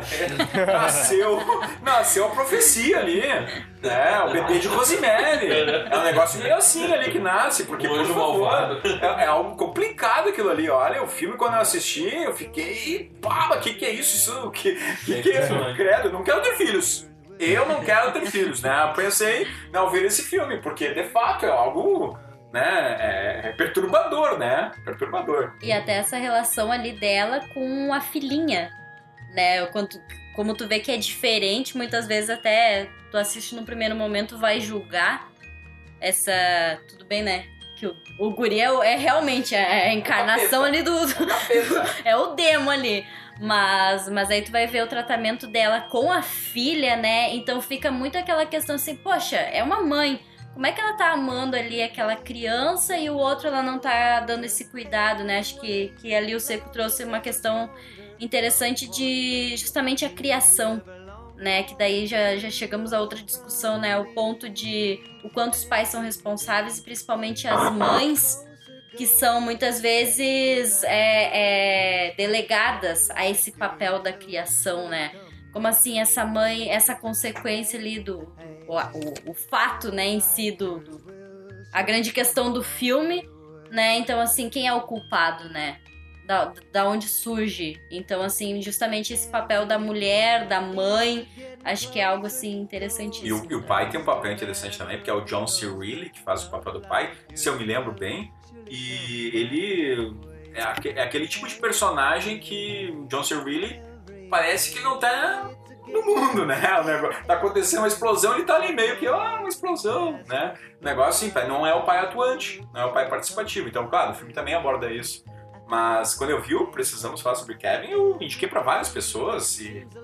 É filmaço, assim, filmaço. Eu gosto muito do cuidado que a equipe tá tendo aqui. Ah, o fato que acontece no fim. Ah, aquele caso que vai desencadear. O Rebobina é cheio de spoilers, galera. Vocês podem contar o que o, o, que o Kevin apronta no final. Não sei, o Seco quase foi ali. Não, não, não. Então não. Então vamos lá. Vamos deixar no Vamos deixar na suspense. surpresa pra galera. Porque é um, é um baita filmaço. É. Não, não vou falar A gente também. precisa falar sobre o A Kevin, gente né? precisa falar sobre Exato. Então, Lembra- lembrando só que a atriz que faz esse grande papel é a Tilda Swinton. Eu falei errado. Não, não, é. eu não sinto, eu destaquei antes ali. Ah, então eu falei certo. Que faz o papel, se não me engano, aqui do Anjo Gabriel em Constantine. exatamente, exatamente. Ah, mais um filme que eu não assistia na lista aí. Não. E, e é interessante aí, né? Pegando aí um, um- um outro gancho, né? Não é o, é o assunto do momento, mas o quanto essa atriz também interpreta um papel que tu vai olhar e tu vai dizer que não é um papel feminino. Né? Esse poder que ela traz, essa estética que ela traz. Então, assim, que vai cortando esses padrões, né? Ok, todo mundo falou sobre o Kevin, faltou o Fabrício se manifestar sobre esse filme. Eu acredito que seja o primeiro filme aqui que todo mundo olhou. Fabrício, o que, que tu achou do filme? Eu não assisti.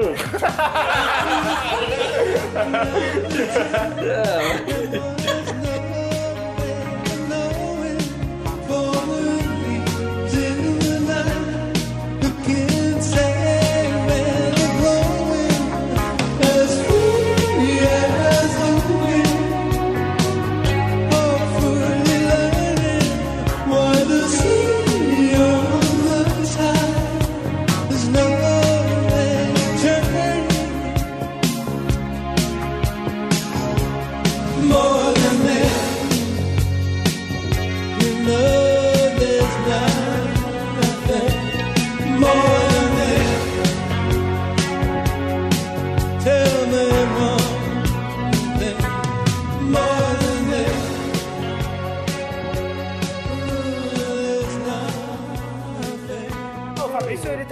das cineastas aqui. Sofia Coppola, Fabrício, pode ser? Vamos trazer a Sofia Coppola pro debate. Sim, era uma das que eu tinha selecionado aqui. É uma cineasta de quem eu gosto. É, bom, imagino que muita gente tenha assistido As Virgens Suicidas e Maria Antonieta, mas para mim o grande filme dela é o Encontros e Desencontros. Esse filme me chamou muita atenção quando assisti, depois disso já revi outras vezes.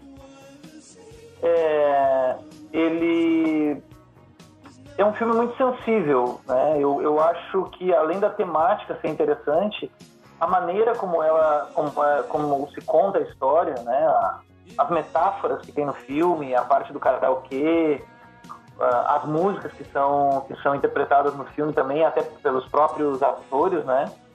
O Bill Murray é excelente, né? Depois, mas uns anos mais tarde ela faria aquele especial do Natal do Netflix com Bill Murray também, né? Bill- é, alguma coisa com, com o Natal.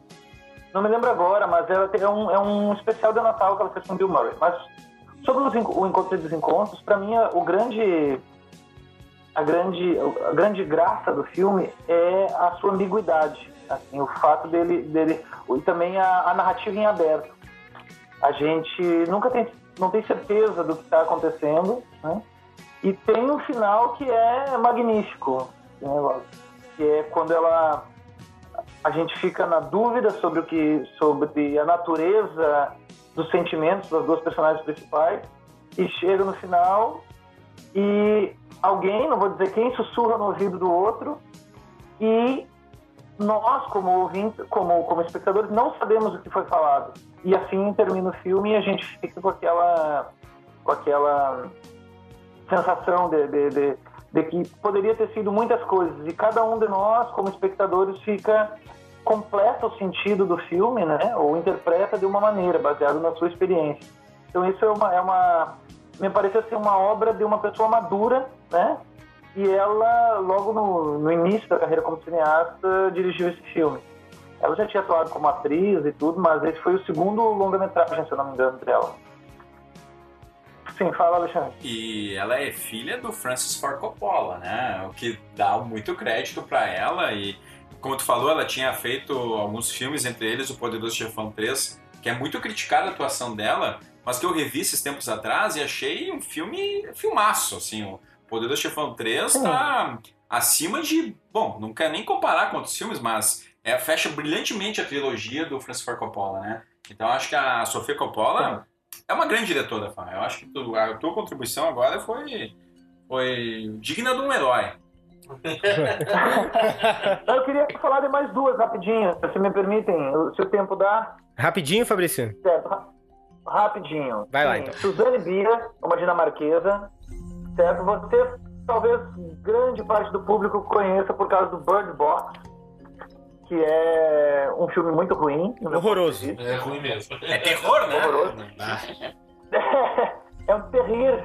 Mas acontece que ela, antes disso, ela dirigiu depois do casamento um drama muito bom com, a, com o Mads Mikkelsen, mas principalmente ela dirigiu Em Um Mundo Melhor, que é um filme excepcional. A, a- a temática desse filme, ele é um filme atual, é um filme que no Brasil atual as- as pessoas deveriam assistir, porque ele mostra como uma pessoa inteligente centrada responde à violência. né? Mesmo quando se espera da pessoa, que se espera vingança, ou que se espera que a pessoa vai reagir de maneira violenta, não- é, há uma subversão dessa reação esperada. Mais ou menos, mal comparando, o que acontece numa novela famosa do Guimarães Rosa, se chama Hora e a Vez de Augusto Matraga, né? que naquele sertão violento se espera do, do- da personagem que vai se vingar, ela ela não o faz, né? E é o caso do mundo melhor. Isso é só uma das narrativas que, assim, uma, uma das, das dimensões do filme. Tem outras que tem a ver com, com, a, com, a, com o casal principal da, das personagens, mas é um filme que merece, que, que merecia ser mais bem, mais bem conhecido, é o mundo melhor. E além, além desse, né, eu poderia falar aqui da Samira Mahmalbaf, dirigiu a, Ma- a Maçã, uma iraniana que o filme é Maçã, mas eu quero falar de uma diretora que é principalmente conhecida pelos seus romances, que é a Marguerite Duras. Ela é conhecida também por ter sido, por, por ter escrito e por ter, ter a inspiração do filme O Amante. Não sei se vocês lembram desse filme, não é da Eu lembro, de- de- do- dos nossos. É, você lembra? Pois é. Mas ela, ela foi, ela dirigiu alguns filmes também, né? Como O Caminhão, como Les Enfants, que não, não, não, maior parte dos filmes que ela dirigiu não foram, não, tem, não foram traduzidos no Brasil, não, não, não foram distribuídos no Brasil. Mas eu quero lembrar dela principalmente por, por um roteiro, né? Subvertendo um pouco a nossa, nossa temática aqui, que é o roteiro de um dos, na minha opinião, melhores filmes já, já feitos, que é o Hiroshima, Meu Amor. Ela, em 1959, é, escreveu os diálogos e é, o, o roteiro desse filme. E é um, é um filme magnífico, assim. Eu, eu indico para todos aqueles que, que, que gostam de cinema, né? Que o, o diretor é o Alain Resnais, um, um diretor francês muito bom também.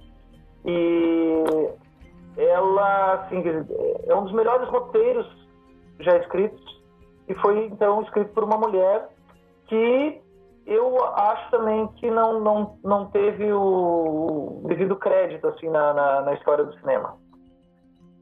Assistiu, Alexandre? Esse- Hiroshima, meu amor? Meu, meu Deus, cara, esse aí é né, cativo, né? Não tem como quem trabalha com história de cinema não ter visto esse filme. E, e eu sei que tem gente que trabalha com história de cinema que não viu, o que é um absurdo, né?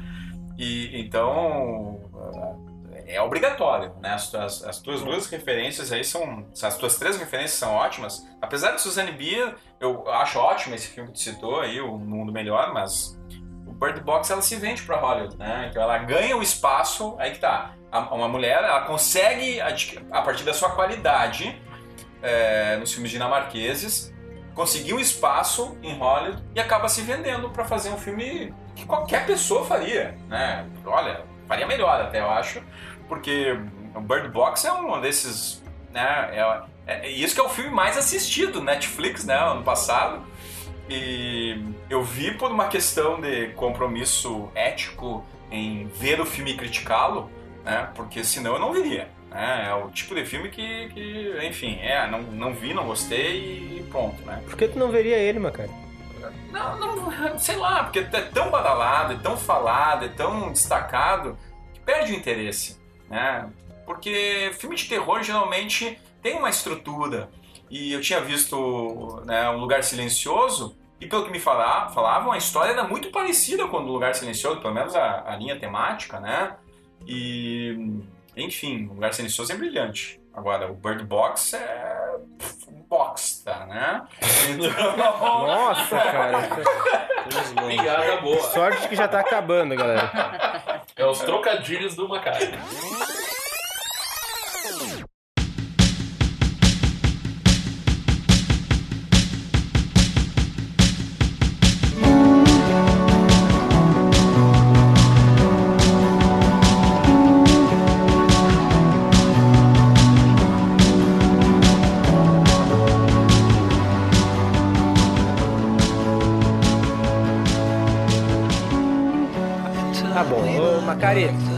Não, eu tenho assim, ó, eu tenho uma lista de 50 diretoras. que não falará hoje.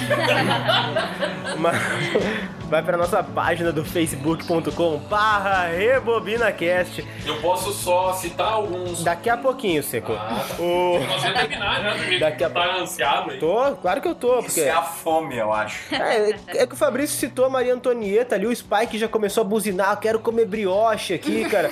E aí começa e, e me complica. Então eu vou ter que fazer mais uma vez aquele papel de chato. Eu peço que, que todo pessoal que se acalme, cada um vai ter o seu tempo de dar tchau, de fazer as últimas considerações, porque aqui o programa é democrático, eu vou dividir aqui mais 20 segundos cada um, então, pra, pra poder dar as suas últimas considerações. Eu acho que eu já vou começar onde o sinal é mais fraco, né? No, no fundo do oceano, debaixo d'água. Fabrício, o que que tu tinha pra ter dito que ainda não falou hoje? Eu não falei que eu concordo com o Alexandre que a Lúcia Murat é, é uma cineasta que merece ser vista. Os filmes dela merecem ser vistos e a temática que ela trabalha nos filmes merece, virar, merece ser comentada. É algo que, que falta na, na, na, na discussão cultural no Brasil. Falar mais sobre. Precisamos falar sobre o passado do Brasil. Tá certo. O pessoal tá usando muito trocadilho hoje, eu tô gostando bastante. Fabrício, muito obrigado pela participação. Fica livre aí pra reinar sobre teus peixes, tubarões, golfinhos, etc. Vai cuidar do teu reino, Fabrício, que é muito mais importante agora. Aqui quem pede a palavra ganha, o Seco implorou, vai ganhar. Então, Seco, vai lá. Cara, eu, eu ia falar um pouco de Meninas, Meninos Não Choram, de 1999, ah, mas como o tempo não vai dar, é de Kimberly Pierce e é um, cara, um baita filme, um filme pesado, assim, um filme bem tocante, quem não viu, procura pra assistir. E aí tem outros que, em filmes assim que a gente nem imaginava que eram de, de mulheres, filmes marcantes, por exemplo, A Corrente do Bem, que é um, que é um filme bem... Ai de uma mulher? É de uma mulher. Porra, um dos é- meus filmes favoritos. Uh, Mimi Leather, uh, Monster, Mulher Maravilha também, é da uh, Pat Jenkins. Jenkins. Jenkins, isso. Um, outro que foi lançado há pouco tempo, As Sufragistas, de Sarah Gravon. Então, tem vários filmes aí que a gente... Brasileira, por exemplo, O Bicho de Sete Cabeças, o filme que deu meio que um... boom- o, ah, deu um empurrãozinho no Santoro, né? Ah, Laís Bodansky. Então tem vários filmes que a gente pode procurar aí, dirigidos por mulheres brilhantemente. Tá certo, Seco, muito Boa obrigado. noite e obrigado pela noite aí, galera. E vamos comer pizza. É, pois é. Porque, Eu sempre dou boa noite, né? Pra Mas mim- é azar, vocês vão sempre receber uma boa noite. Por exemplo, eu tô falando agora às 4 horas da tarde, não entendi o seco. Mas tudo bem, vamos lá. Ah, Spike, tuas considerações finais.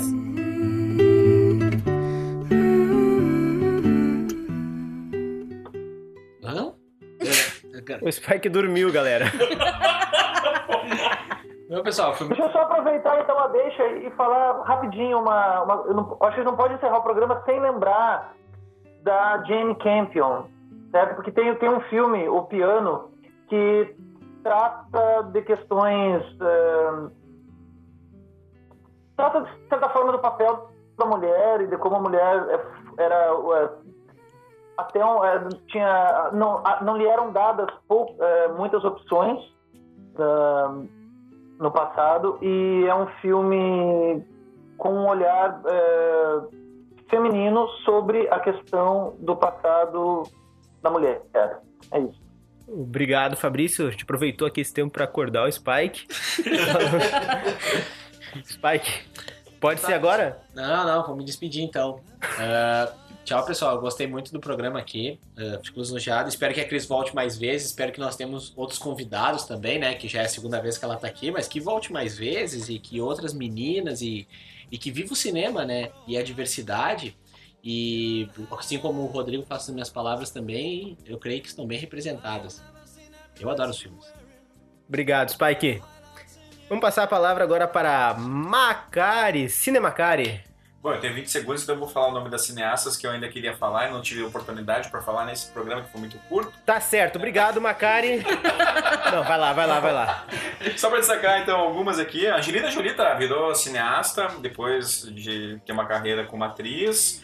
Né? A hum, Lucrécia Martel, cineasta argentina. Greta Gerwig eh, dirigiu Lady Bird recentemente, foi indicada ao Oscar, inclusive, pela, por esse filme. Agnes Varda eh, dirigiu Visage Village também, que é um filme mais recente, bem importante dela. Maren Ade dirigiu Tony Hardman. É, Lisa Cholodenko, Minhas Mães e Meu Pai. É, quem mais? Quem mais? Nancy Meyers dirigiu Do Que as Mulheres Gostam, que é uma comédia bem divertida com o Mel Gibson, né? A Barbara Streisand, que né, foi, que participou do- da edição do Oscar agora, apresentando um dos prêmios Aplaudida de pé. aplaudida de pé, como sempre é, né? E, e ela e fez um dos Nasce uma Estrela, que é importante a gente destacar novamente aqui. Né? Ela dirigiu também alguns filmes. É, a Mira Nair, cineasta indiana, muito representativa também, que ganhou um espaço dentro tanto da Grã-Bretanha como dos Estados Unidos. A Katia Lund, documentarista brasileira. Carla Camurati, também cineasta brasileira, também foi a- é também atriz, né? E só pra a Nadine Labak, dirigiu o excelente Cafarnal, quem não assistiu, assista esse filme, né? Foi indicado ao Oscar de filme estrangeiro esse ano. Filmaço, filmaço, filme, né? A forma como ela trabalha a questão da direção das crianças no filme, tudo bem que pode ser explorar as crianças e tal, não, mas a forma como ela fez é emblemático. Mas eu quero encerrar só por uma questão de, de coração, é, é aquilo que o, que o Spike sempre fala, né? Que tá no coração. Mas uma diretora que faleceu ano passado e que, e que eu gostava muito dos filmes dela, e gosto, é a Penny Marshall. Eu acho que até o Fabrício gosta muito dessa, dessa cineasta. Né? E a Penny Marshall dirigiu dois filmes que são excelentes, que é O Tempo de Despertar, que é um grande drama com Robert De Niro e com Robin Williams, mas principalmente um filme que aí sim aqui todos viram, que é o Quero Ser Grande. E se não viram, é dever de casa assistir esse filme. Muito bom. Né? Porque agora, né, essa, essa trilhazinha que tá passando no fundo aí pra vocês, é no filme. Né? E o Tom Hanks, ele né, é, consegue trazer um pouco desse sentimento de o que, fa o que fazer né, se tu tem o poder de ser criança e ser, por um período, adulto. Né? O que você faria, né? o que você faz. E a Penny Marshall consegue fazer esse grande filme de Sessão da Tarde e aí fica essa aqui, a minha última indicação de cineasta. Passei dos 20 segundos, mas isso é de menos. Obrigado, Macari. Passou, passou longe, né? Ah, vamos lá pra Cris, a convidada especial de mais um Rebobina. Merece também ter a sua chance aí de fazer suas considerações finais. Cris, já aproveito para agradecer a tua presença aqui mais uma vez no Rebobina e o teu espaço é teu aí para se despedir do nosso, da nossa grande audiência e também para falar o que ficou por ser dito. Bom, eu agradeço a- aí o convite do pessoal. Acho que, que foi um programa muito produtivo, apesar de ter ficado muitas coisas aí no, no para o além, né? Isso é Para, normal, né? Exato, no limbo. e, mas então, assim, acho que até seria um pouco injusto tentar aqui citar né, mulheres diretoras aí, porque a gente vai deixar sempre alguém de lado e é um pouco triste tentar também colocar assim num, num potinho aí, numa lista, mulheres enquanto tantos homens aí estão sendo. né, se a gente for colocar aí uma lista de dire- diretoras, a gente não ia acabar. Então, eu acho que assim é, tentando ali ressaltar, vindo um pouco para a parte infantil, acho que é algo que eu queria falar e mais popular assim, eu acho que uma das diretoras importantes de se falar é a Brenda Chapman, que ela co-dirigiu a animação Valente, que eu acho que aí surge a discussão, né, de começar a discutir o papel feminino com as crianças e principalmente o rompimento com os contos de fadas. Então acho que Valente vem aí,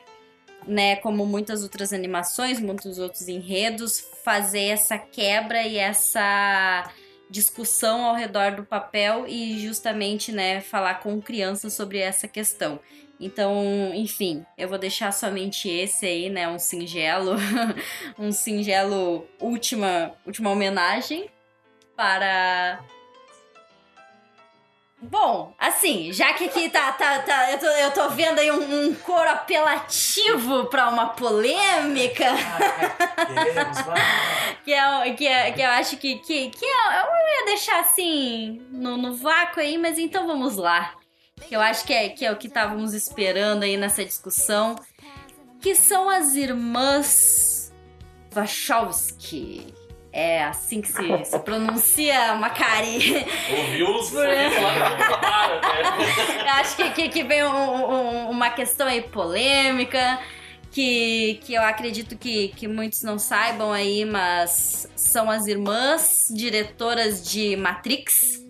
Mas eu acho que, que vamos aí começar, talvez. Acho que o Macari queira, queira entrar um pouquinho nessa discussão pra gente falar um pouquinho sobre esse filme aí. Eu já me despedi, mas assim, só pra colocar provocação, né? Porque, claro, tem, a cena- tem os bastidores do programa e, né, e, e quando a gente é, conversou com a Cris, ela destacou esse filme. E é extremamente polêmico, assim, trabalhar com, a- com, a- com essa ideia, porque, inclusive, as irmãs, quando dirigiram o Matrix, eram os irmãos. E aí, é, a minha... A minha memória é dessa época, né? Eu não vi os filmes depois que uma delas é, enfim, trocou de sexo, não sei o que ela fez exatamente, desculpa pessoal, né, mas co- fez a viagem, né, e, e agora que as duas trocaram, sei lá, né, então é uma discussão que vai gerar outros programas, né, então acho que, é, que a tua, a- a- trazer isso aí, Cris, foi ótimo, porque é um filme que eu, o Matrix, o primeiro, eu gosto bastante, assim, de pensar e refletir sobre ele, e enfim, acho que são diretoras provocativas, né. Eu acho que, que é justamente aí a questão, né? Então vou, vou trazer aí um- um- uma outra visão. Estamos aí em 2019. Então estamos destacando diretoras. No momento atual elas são irmãs transgênero. Então eu acredito que, que essa foi então um pouco aí da minha provocação da mas obviamente eu acho que sempre destacando a, a questão do, do lugar de fala aí ah, de eu como uma mulher, né, falar sobre esse assunto também não é algo do meu domínio, mas eu acho que talvez seja um pouco deslocado a gente também querer ah, limitar. No momento elas não eram, não tinham feito as suas declarações, mas a gente também não pode ter essa visão de ah, elas se consideravam mulheres naquele momento ou não. Então acho que falando aí de 2019, agora que elas fizeram suas declarações, enfim, são consideradas é, mulheres, eu acho que trazendo aí para este programa atual, talvez seja. Mas enfim, Mas é um ponto de discussão É, um problemático, po- né? exato, eu acho que a gente tem mais- que pensar bem sobre isso, porque, enfim, né, na época, por exemplo, que o filme foi lançado, eram os irmãos. Eu lembro que eu assisti, esse filme eu assisti no cinema com o Fabrício, inclusive, né? E eu lembro que na época ele ainda não estava no mundo do, do mar, né? E eu lembro que, que, que naquele período a gente saiu da sala de cinema, né? E, pô, que filme né, diferente e tal, os efeitos, a, a própria história, né? Aquele final meio que aberto, assim, meio louco, né? Então acho que, que... Mas eram os irmãos, né? Então, claro, a discussão nossa daquela época, hoje, trataria de uma outra forma. Então é é uma discussão boa, viu? É, boa. é interessante justamente também, né, por essa, essa questão do peso aí social, né? Porque na época, talvez os irmãos, não posso dizer aí com propriedade, né?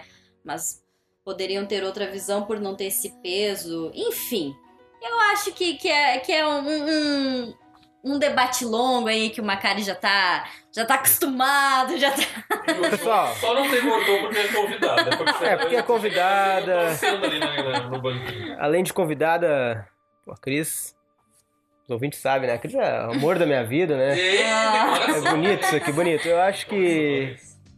Que Cris, agora é a hora da gente falar sobre o outro Kevin, né? Que Kevin me dá um beijo. Porque. Nossa! Vocês são hoje. Já dá pra Mas tudo bem. Acho que a pizza tá Vamos lá. Rebobina. Rebobina Cast, a gente pode continuar essas discussões mais pra frente. Você ouve o Rebobina pelo soundcloud.com barra RebobinaCast. Se o pessoal continuar se estendendo, o SoundCloud começa a me cobrar muito mais do que 6 reais por mês. Então eu, eu peço que o pessoal eh, seja mais sucinto nas próximas edições. Você também ouve o Rebobina no Spotify. Você procura lá o Rebobina Cast, nosso canalzinho ali no Spotify, ouve os programas. Você acompanha as novidades do mundo do cinema e também sobre o nosso podcast nas nossas redes sociais.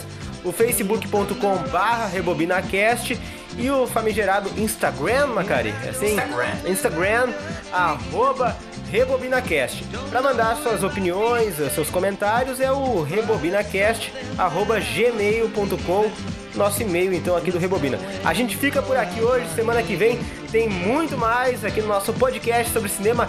Rebobina volta na próxima semana. Falou, pessoal! Pizza! Love is in the air. Love is in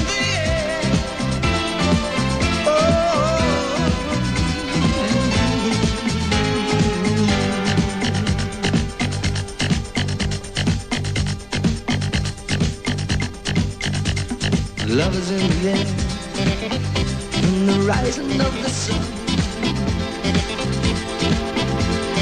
Love is in the air when the day is nearly done.